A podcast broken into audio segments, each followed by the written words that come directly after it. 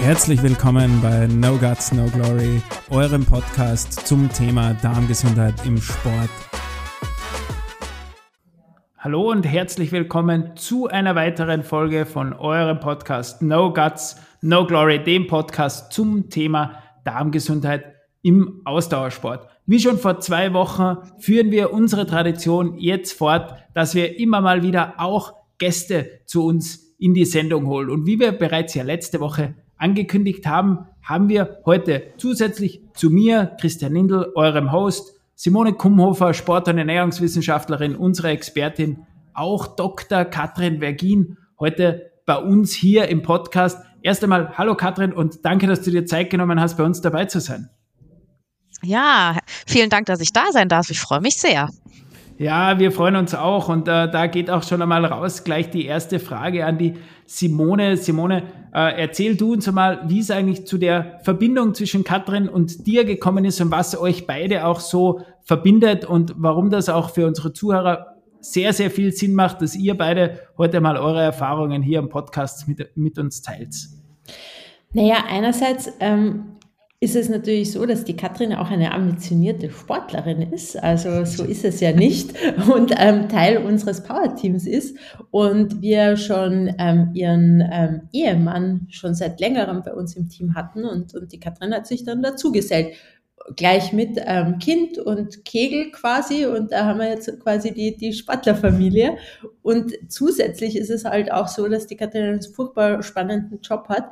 Ähm, grundsätzlich ähm, meinem ein, ein wenig ähnlich, aber viel umfangreicher im, in der Psychologie, würde ich mal sagen, weil sie sich ja mit diesem Thema emotionales Essen beschäftigt.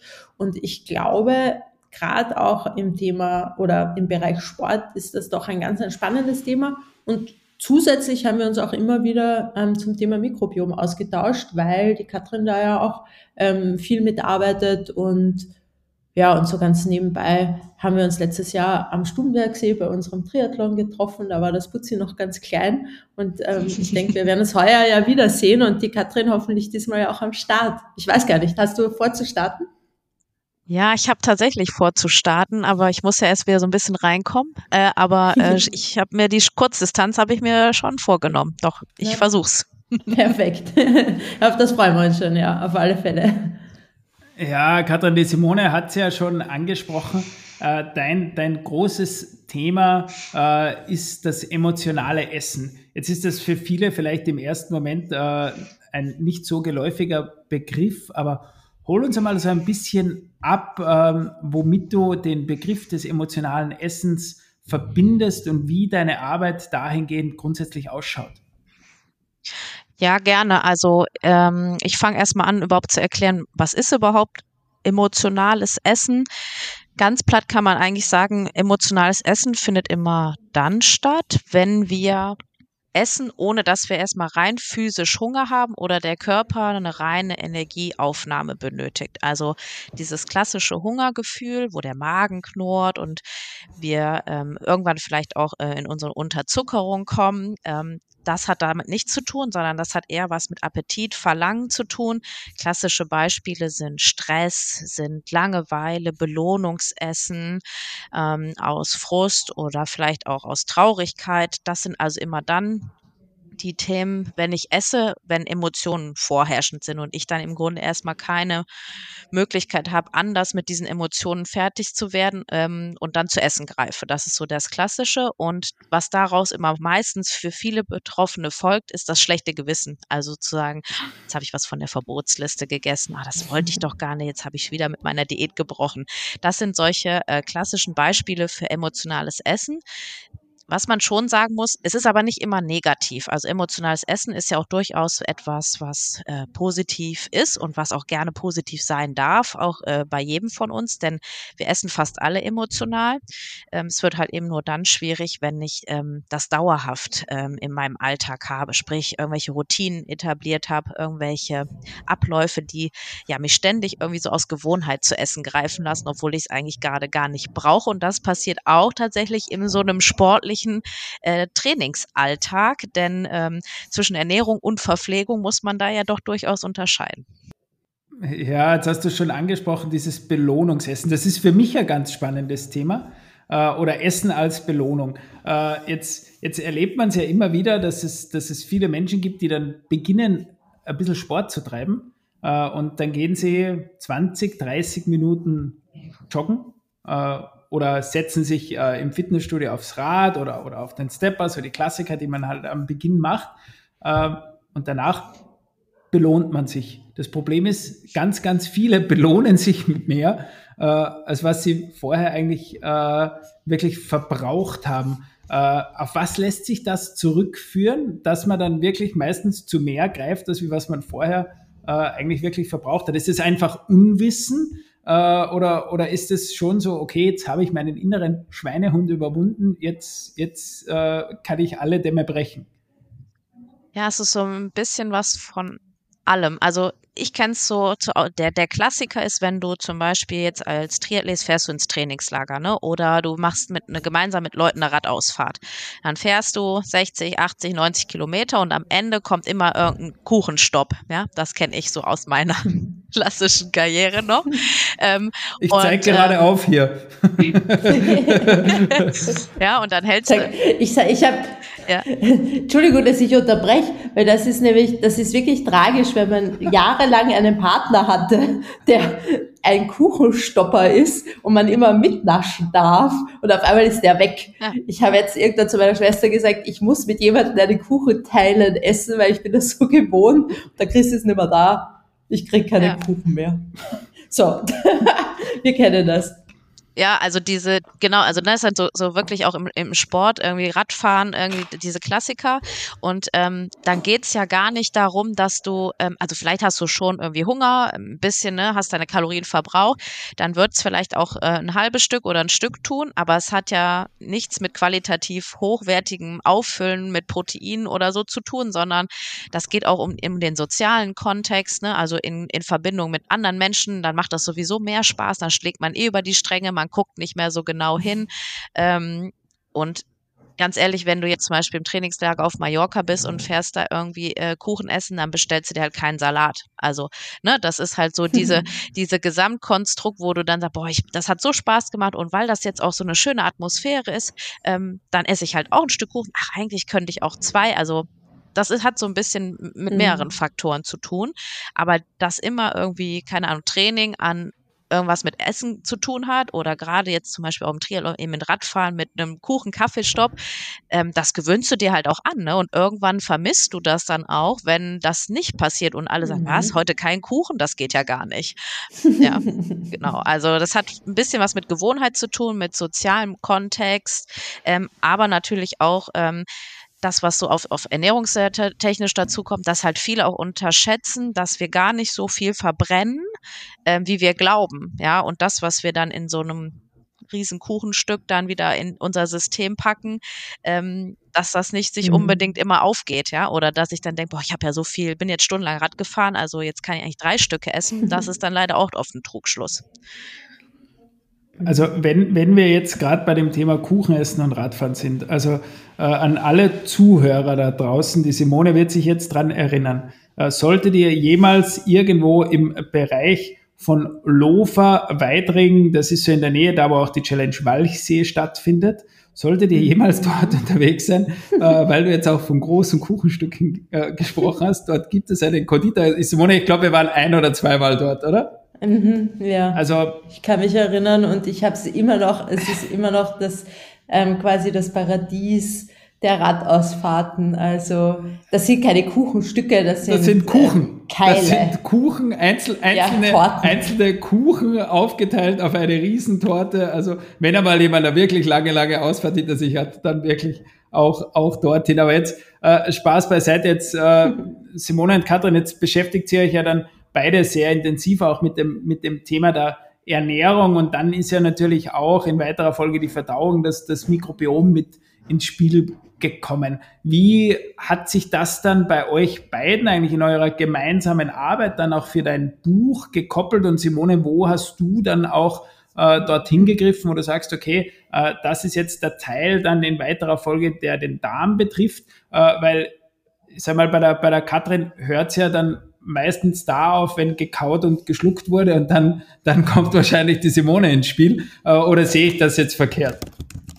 Naja, nein, also ich denke schon, dass, dass die Katrin genau diesen Kontext der sogenannten Darm-Hirn-Achse ja ganz gut auch ähm, im Blick hat, weil wir wissen ja, dass wir da eine bidirektionale Verbindung haben. Wir kriegen viel mehr Informationen vom Darm ins Gehirn als umgekehrt. Und da ist natürlich auch viel Steuerungsmechanismus. Also ich breche das dann immer ganz einfach runter und sage, naja gut, wenn du sehr, sehr viele Zuckerverwerter in deinem Darm hast, also die sogenannten Sacharolyten, die wollen einfach Zucker verstoffwechseln, die brauchen Zucker, dann ist es wahrscheinlich, und das ist ähm, immer noch Inhalt von zahlreichen Studien, ähm, sehr wahrscheinlich, dass du auch mehr zu zuckerhaltigen Nahrungsmitteln greifst, einfach weil natürlich da auch ähm, ein bisschen fremdgesteuert wird.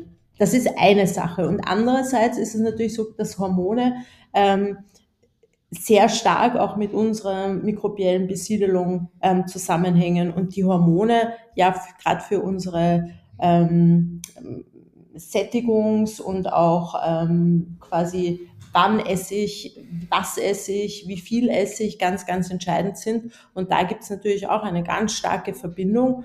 Und das Letzte, was ich noch dazu sagen kann, ist einfach, dass es natürlich so ist, dass viele Mikroben ja auch Energie für unser Gehirn liefern. Das heißt, oft ist es ja auch so, und ich glaube, da kennt sich die Katrin noch besser aus als ich, aber einfach ähm, eine gewisse Müdigkeit, Erschöpftheit ähm, führt natürlich auch dann zu einem hormonellen Ungleichgewicht. Ähm, und das ist natürlich auch sehr oft entscheidend, dass die Leute einfach eigentlich keinen Hunger haben, vielleicht gar nichts zum Essen bräuchten, aber einfach deswegen auch dann ähm, zu sehr kalorienhältigen Dingen greifen, ähm, um diesen auch ähm, das auszugleichen. Das hat natürlich sehr ganz spezifische hormonelle Regulatorien im Hintergrund, die wir ja mittlerweile sehr gut kennen, aber da ist das Mikrobiom natürlich ganz entscheidend und ausschlaggebend und dar darüber haben wir uns natürlich dann auch ähm, rein über unsere Arbeit oder wissenschaftlich getroffen. Und ähm, das letzte Buch, das sich ja ganz ähm, stark auch mit diesen Regulationsmechanismen beschäftigt, ähm, war dann irgendwie so auch Anlass, dass ich dort ähm, einen kleinen Beitrag schreiben durfte. Und das ist natürlich insofern spannend, weil ähm, wir dieses Thema, dieses emotionale Essen und diesen psychologischen Aspekt ja in unserer Arbeit gar nie so im Vordergrund haben. Und ich glaube aber, ähm, dass es da auch bidirektional, also einerseits übers Mikrobiom, andererseits aber natürlich über Emotionen, über bestimmte Prägungen, Erlebnisse, was auch immer, ähm, sehr viele Mechanismen gibt, ähm, die wir noch gar nicht so gut vielleicht verstehen, aber die in Zukunft einfach ganz entscheidend für uns auch in unserer Arbeit sein werden. Ja, also da stecken eigentlich so viele äh, Aspekte drin. Ne? Also du hast es eigentlich schon gesagt, dass das Hauptmerkmal für viele ist, überhaupt Hunger von Sättigung überhaupt äh, oder Hunger und Sättigung mhm. überhaupt zu erkennen oder Hunger von Appetit zu unterscheiden. Das ist für viele schon ein Riesenproblem. Ähm, da geht es äh, eigentlich schon los und was eigentlich ähm, so das Spannendste äh, ist, ist ja dieses Thema Stress, äh, Cortisol, Adrenalin, mhm. was ja auch massive mhm. Einwirkungen auf, äh, auf die Hormone und damit auch aufs Mikrobiom hat. Viele äh, Menschen, die emotional essen, essen eigentlich in sehr vielen Punkten eigentlich, weil sie gestresst sind. Das ist eigentlich so mit der, das Hauptproblem. Ähm, und das führt dazu, dass so diese kognitive Kontrolle im Essverhalten sinkt. Ähm, du isst sehr schnell und wie gesagt, ich habe noch niemanden mehr hören oder meiner Patientin hat gesagt, boah, wenn ich gestresst bin, dann mache ich mir erstmal entspannt eine Gemüsepfanne ähm, und sondern dann esse ich mhm. halt ähm, Sweet Fat, ne, Kohlenhydrate in Verbindung mit Fett, mhm. ähm, was jetzt ähm, in der Qualität des Essens ähm, meistens eher schnelles Fastfood ist zum Beispiel, ist nicht besonders gut fürs Mikrobiom. Ähm, das heißt, mhm. über das, wie ich emotional mit meinem Essverhalten umgehe und die Qualität, die dann mein Essen häufig bekommt, hat halt eine Auswirkung auf auf meinen Darm. Ja, und das, was ich dann natürlich äh, im zweiten Aspekt immer höre, ja, ich möchte ja eigentlich auch abnehmen, weil natürlich emotionales Essen häufig auch mit angehenden mehr Kilos verbunden ist. Ähm, dann habe ich natürlich auch äh, Bakterien im Darm, die Abnahme und Zunahme unterstützen oder eben behindern können. Ja, also da habe ich dann auch wieder eine Baustelle und so fügt sich das halt schon zusammen. Plus, dass natürlich Stress und das, was im Kopf passiert.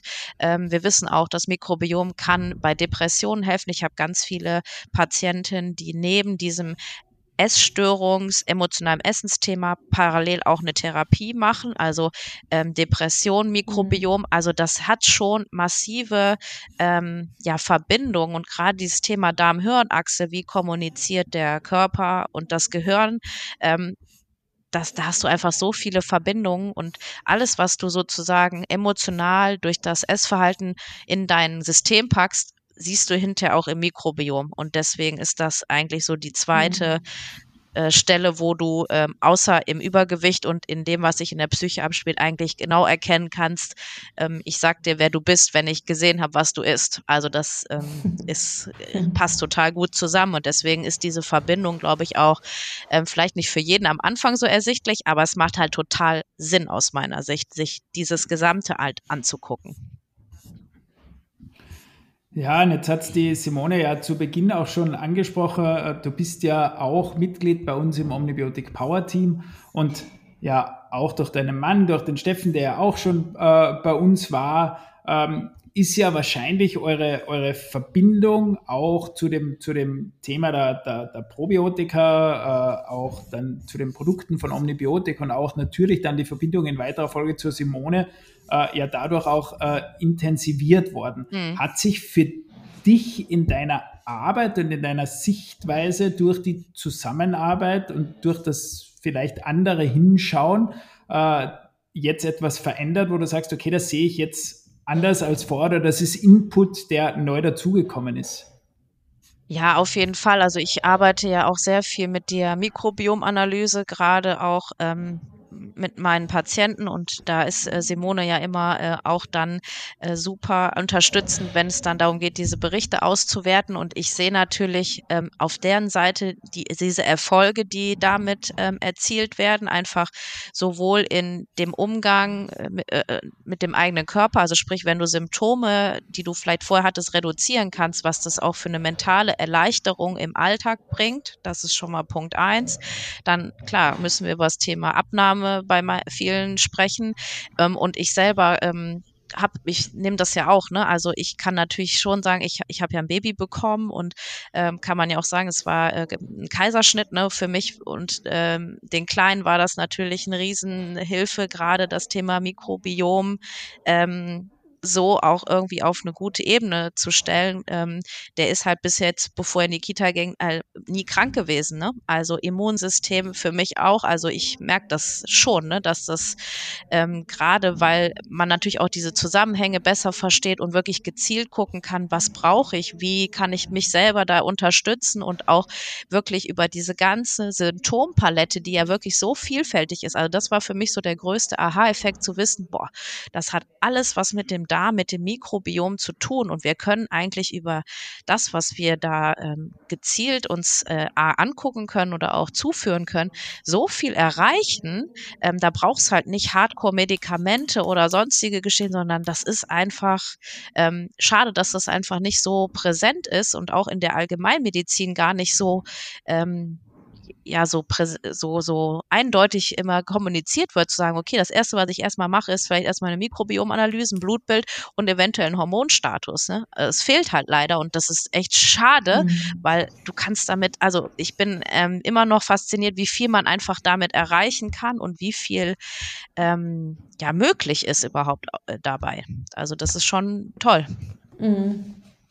Ja, und Simone, umgekehrt natürlich auch die Frage an dich äh, was, was, was hat sich für dich verändert, auch seitdem du wirklich intensiver jetzt auch mit der, mit der Katrin zusammenarbeitest? Also welche, welche Schlüsse haben sich äh, für dich ergeben, wenn du sagst, okay, äh, ich sehe Dinge jetzt vielleicht anders oder, oder vielleicht auch äh, durch ein zweites Paar Augen?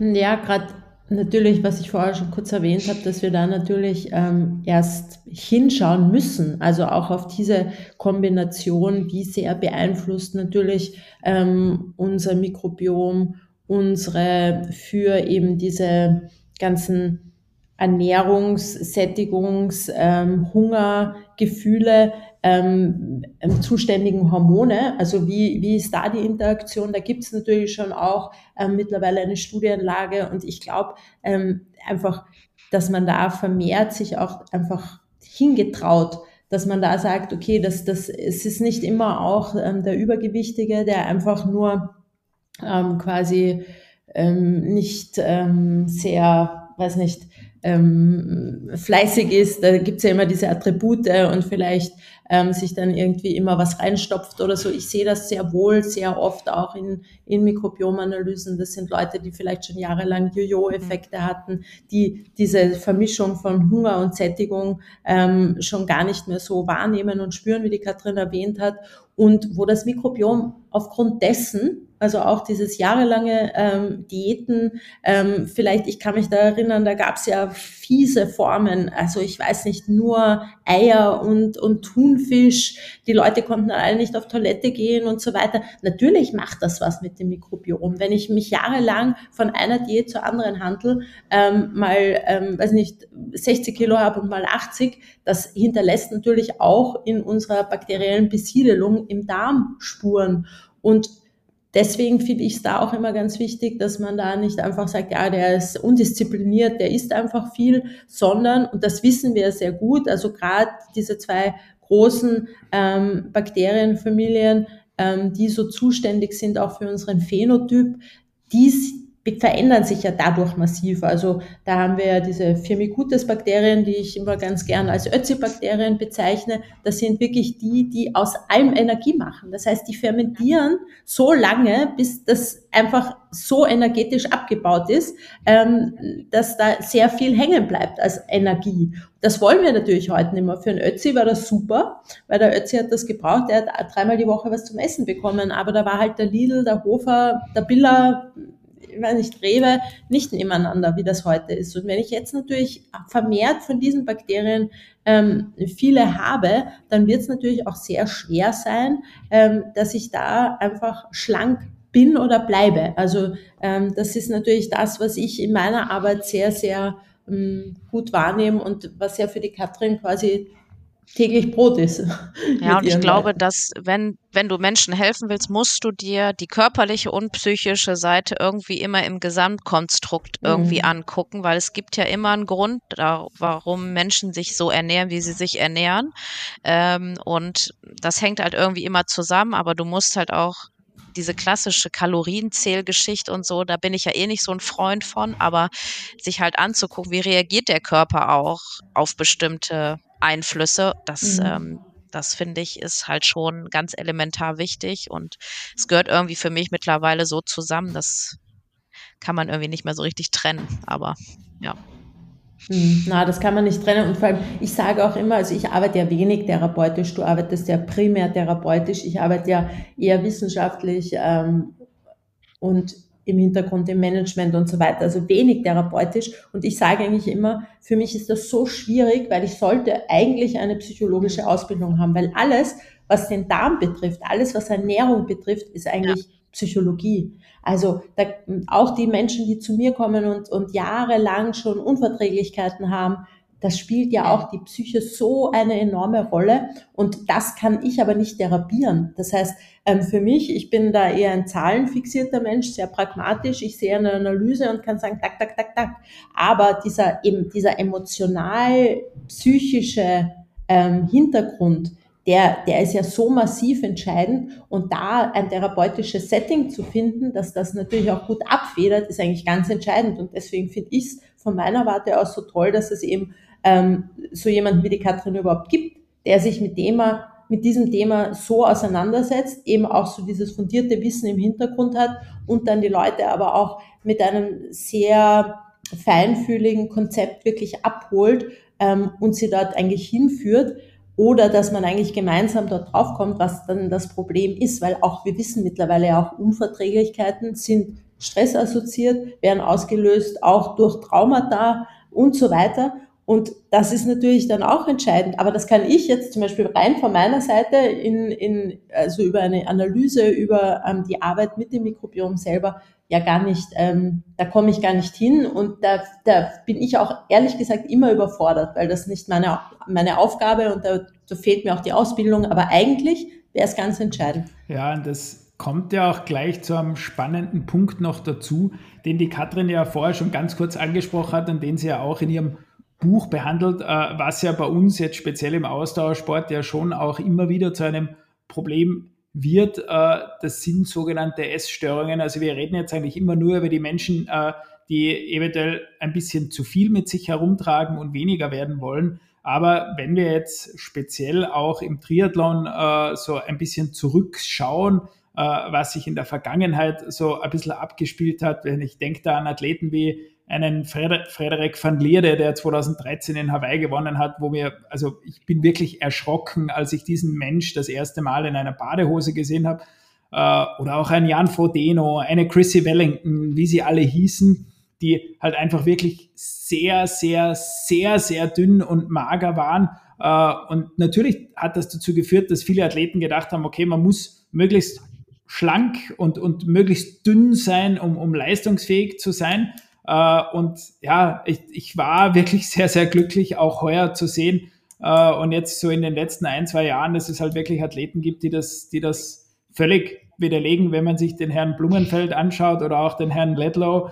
Ähm, ja, oder auch eine Chelsea Sedero, die, die einfach äh, einen, einen völlig normalen, gesunden Körperbau hat. So ganz tolles Beispiel für mich, eine Cat Matthews äh, äh, oder wie, die, wie sie halt alle heißen, wo man eigentlich gar nicht davon ausgeht, heute so von das Bild, das man im Kopf hat, äh, dass die wirklich auf, auf langen Distanzen im Ausdauerbereich wirklich sehr, sehr gute Leistungen bringen können. Und das ist ja auch ein Thema, das behandelst du ja auch in deinem Buch noch zusätzlich mit dazu, oder? Ja, also gerade so im, im, im Ausdauersportbereich ähm, habe ich ganz oft ähm, festgestellt, ähm, wenn ich zum Beispiel merke, ich bin vielleicht jemand, der Essattacken hat, ähm, dann gibt es ganz häufig den Fall, dass Menschen eben von dieser, sage ich mal, angefixten, ich sage es mal vorsichtig, Esssucht ähm, in eine Sportsucht übergehen. Und wenn du natürlich ähm, im Bereich Ausdauer bist, dann bist du extrem angefixt, dir dieses Dopamin über völlige Erschöpfung oder längere Einheiten, ne, also dieses völlig sich verausgaben über den Sport zu holen. Also man nennt das ja auch Suchtübertragung.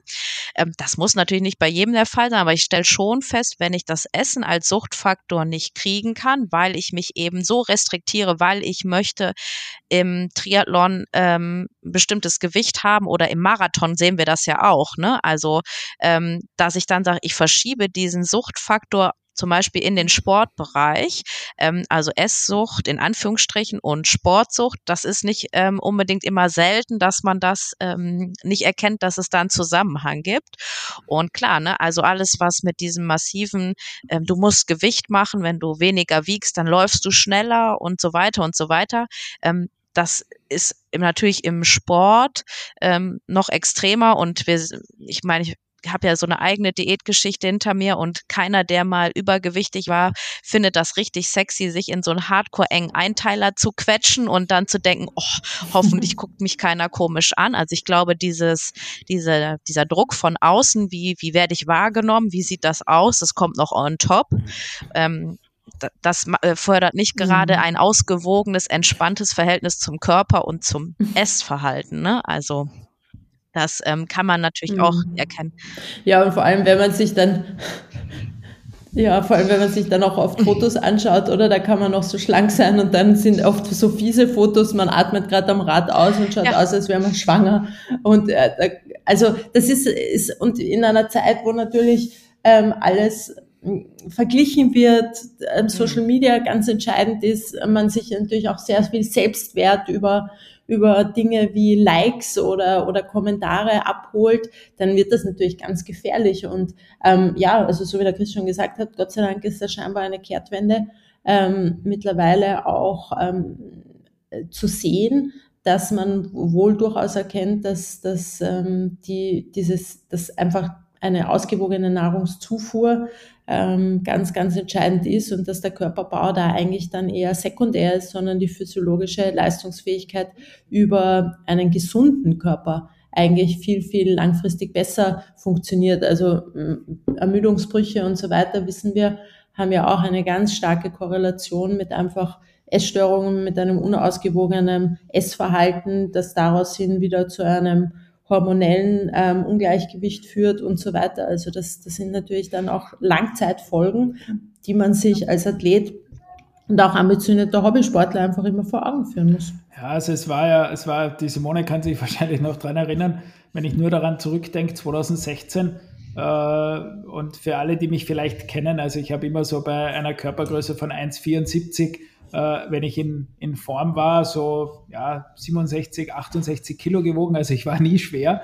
Äh, aber als ich 2016 in Hawaii das erste Mal aufgeschlagen bin äh, und am ersten Tag an diesem Ali-Dreif laufen war, ich habe die Simone angerufen und habe gesagt, das ist unfassbar. Ich bin mit Abstand der übergewichtigste Athlet auf dieser Insel. Also wenn es eine Wertung geben wird für den mit dem höchsten Körperfettanteil hier, und ich glaube, ich habe damals einen Körperfettanteil von 10% gehabt, den hätte ich mit Abstand gewonnen. Also es war wirklich erschreckend äh, zu sehen, in welche, in welche Richtung dass sich das entwickelt hat. Und auch wiederum schön, äh, 2022 jetzt das letzte Mal äh, dort zu sein. Natürlich gibt's diese, diese unfassbar austrainierten, äh, geschreddeten Typen und vor allem mhm. auch Frauen. Ja. Also ist ja auch im Frauen, mhm. speziell bei den Amerikanern ist das ja ein mhm. Riesenthema. Also wenn man da Underpants Run äh, also da gibt's da gibt's viele Frauen, die haben ein Sixpack, äh, das würden sich viele Männer wünschen. Ob das jetzt mhm. schön ist oder nicht, das darf jeder für sich beurteilen. Aber kannst du dich erinnern, wir haben eigentlich immer, wir haben uns immer gewundert, dass eigentlich jetzt so dieses, dieses super geschreddete, wo man sagt, mega in Shape, Sixpack und, und man sieht da irgendwie jeden Muskel, das korreliert überhaupt nicht mit der Leistungsfähigkeit. Gar nicht. Gar nicht also ja. das ist uns immer extrem aufgefallen, dass man dann oft wirklich, ähm, gerade bei den Amerikanerinnen, da ist halt ein gewisses Schönheitsideal, das natürlich, das ist ja auch super sportlich, also ist nicht so mager und nicht so dieses, dieses super, ähm, ist schon muskulös, aber es korreliert nicht mit der Leistungsfähigkeit im Ausdauersport.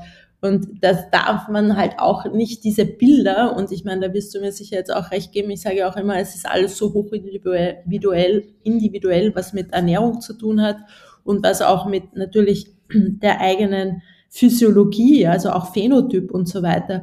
Also das sind ja natürlich Unterschiede. Ich bin zum Beispiel immer sehr gut Rad gefahren und habe nicht so einen massiven Oberschenkel. Dann gibt's Mädchen, die haben einen unglaublichen Oberschenkel zerstören alles am Rad. Ähm, also das ist, oder können auch total schnell laufen. Früher hat man immer gesagt, na gut, wenn man so Radfahrerbeine als, als Frau hat, kann man gar nicht schnell laufen damit. Also Kate Matthews und Co., glaube ich, zeigen uns das mittlerweile, dass das völliger ähm, Bullshit ist. Und ich glaube, das ist auch ganz wichtig. Also ich glaube, das ist auch ganz entscheidend, dass dieses hochindividuelle ähm, eigentlich wieder in den Vordergrund rückt und eben da auch wieder dieses individuelle, ja, wie ernähre ich absolut. mich. Ja, da, da komme ich auch schon so ein bisschen in, in, in Richtung einer Abschlussfrage, auch in Richtung der Katrin. Was würdest du sagen, wie, wie entscheidend ist es wirklich, dass man sagt, okay, man ist einfach einmal grundsätzlich glücklich und zufrieden mit sich selbst? Äh, in, inwieweit äh, schlägt sich das auch bei den meisten auf der Ernährung? Ich glaube, je entspannter du mit dir in deinem Alltag zurechtkommst, desto entspannter kannst du mit deinem Essverhalten sein und du triffst auch deutlich bessere Entscheidungen in der Wahl, was du isst. Also wenn du in so einem Autopilot-Stressmodus unterwegs bist, dann steckst du einfach den Kopf in den Kühlschrank und isst das, was da ist. Wenn du aber entspannt mit dir umgehst, dann kannst du rational entscheiden, okay, ne, ich kann mir jetzt tatsächlich was Anständiges kochen. Ich muss jetzt also nicht irgendwie irgendwas wahllos in mich reinstopfen. Also ich glaube, mhm. ähm, je entspannter man mit sich ist und je reflektierter man äh, damit umgeht, desto besser ähm, kannst du dich eigentlich auch ernähren. Und wenn du dich dann richtig ernährst, dann musst du auch nicht mehr so viel zwischendurch essen, ne? also richtige Proteinzufuhr, dich vor allen Dingen auch satt zu essen. Ja, also viele restriktieren mhm. sich ja und sagen, oh Gott, ähm, ich darf das alles nicht essen, sonst nehme ich zu. Ähm, auf der anderen Seite andere essen viel zu viel. Also je entspannter mhm. man ist, desto besser findet man auch so diese richtige Portionsmengengröße und ist auch sensibler wieder so für Hunger und Sättigung. Das hat schon sehr viel mit Entspanntheit und Loslassen dieser kompletten Kontrolle, die ich mir in meinem Essverhalten vielleicht auferlegt habe, ne? also verboten, erlaubt und diese ganzen Dinge. Ich muss diese mhm. Kontrolle erstmal loslassen, damit ich überhaupt wieder einen Blick dafür habe, ähm, was ich brauche und welche Bedürfnisse ich habe und wie dazu mein Essverhalten aussieht. Hm.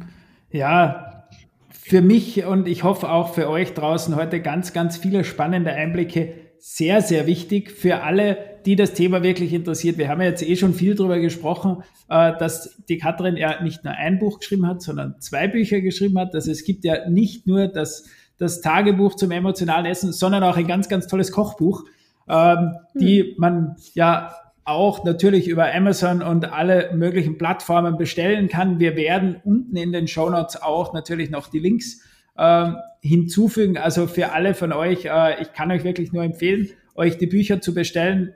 Befasst euch ein bisschen mit dem Thema, weil das ist wirklich ein Zugang, der auch für viele wahrscheinlich neu ist, äh, der für viele ein bisschen anders ist und äh, der für viele vielleicht auch viel Entspanntheit in ihr tägliches Leben äh, mit dazu bringen kann, weil Essen, Essen kann ja was Schönes sein und Essen soll ja auch in, in gewisser Weise Entspannung bringen. Ähm, und deswegen finde ich es eigentlich sehr, sehr wertvoll und ganz großartig, äh, was die Katrin da auch zu Papier gebracht hat. Und wie gesagt, also die Rezepte im Kochbuch sind ja auch alles sehr, sehr lecker. Also es ist ja. Keine Angst, da habe ich nicht mitgeschrieben und nicht mitgearbeitet. ich habe ich hab jetzt extra nichts gesagt. ja, also das mit dem, das mit dem Kochen Kannst ist ja, also man muss auch sagen, ich bin ja kein, kein High-End-Koch, ne? Also das ist so wirklich aus dem Leben, so hands-on Küche, 20 Minuten fertig auf dem Tisch, ne? Ähm, also ich kenne das ja selber, man hat da einfach nicht stundenlang Lust, irgendwas zu kochen. Mhm. brauchst du mit fünf Minuten äh, Quickie, damit es schnell geht. Also das ist wirklich so aus dem Leben, wenig Zutaten äh, und da kannst du dich satt essen. Und ähm, also bisher hat es, glaube ich, jedem geschmeckt. ich glaube ich. ja. Nein, sie sind super. Also ich, ich finde es ähm, total spannend und habe auch schon durchgeblättert. Ich habe es ja letzte Woche bekommen und vor allem, das ist auch ein paar spannende ähm, Rezepte mit fermentierten Lebensmitteln, also zum Beispiel ein Kefir, Frühstücksrezept und so weiter. Und das ist ja für mich auch immer ein spannendes Thema, weil natürlich mhm. auch über unsere Basisernährung kann man ja ähm, schon auch ähm, quasi ähm, Organismen, also lebensfähige Organismen, also quasi Bakterien zu uns nehmen, die natürlich auch einen ganz wertvollen Beitrag leisten. Also mal reingucken und, und es ist wirklich cool und ich selber mag das super gern, weil ja, ich habe es ja jetzt schon durch die Blume erwähnt, ich bin jetzt nicht der begnadete Koch. Ich kann auch die ganze Woche dasselbe essen und darüber freut sich das Mikrobiom auch nicht. Ja, ja also wie gesagt, äh, ich sage jetzt schon mal Danke fürs Zuhören. Äh, danke für alle, die auch heute wieder dabei waren. Äh, wie immer äh, Fragen und äh, Anregungen, schreibt es uns einfach unten dazu. Ich sage schon mal vielen, vielen Dank an die Katrin, äh, dass sie sich Zeit genommen hat, dass sie heute bei uns dabei war. Äh, ich gebe auch gleich das Wort weiter an die Katrin und dann abschließend an die Simone, die sich wie immer als letzte von uns verabschiedet. Ich sage danke fürs Zuhören. Bis zum nächsten Mal und alles Gute beim Kochen und viel Spaß beim Lesen von der Katrin. Ja, vielen Dank, dass ich äh, da sein darf. Es war mir eine äh, große Freude und eine große Ehre. Und äh, ja, ich äh, freue mich sehr, dass wir so viel gemeinsam äh, über das Thema äh, doch äh, sprechen können. Und ja, für alle, ja, ähm, für mich ist immer das Motto äh, Think less, eat better. Und ja, das sagt eigentlich schon alles. Ja, also da brauche ich heute ja gar nicht mehr viel dazufügen, weil genau das ist es. Ähm, wir essen ja im Endeffekt, um Energie zu uns zu nehmen, um unseren Alltag gut meistern zu können, um gesund zu bleiben. Und das sollte es sein. Und wer Hilfe dabei braucht, der soll sie auch wirklich in Anspruch nehmen. Also es ist so mein Abschluss. Ähm, die Katrin ist da wirklich die Richtige dafür. Schaut's bei ihr vorbei. Auch die Website ist ganz toll. Es sind auch noch zusätzlich viele Rezepte. Die Katrin hat auch einen Blog, wo ich auch schon ähm, dabei sein durfte, was mega viel Spaß gemacht hat. Also da ist viel Content ähm, und nutzt das, schaut's rein und wir hören uns hoffentlich bald oder lesen uns bald. Schreibt uns ein Feedback und nächste Woche gibt's ein neues Thema bei uns bei No Guts, No Glories. Ciao. Tschüss.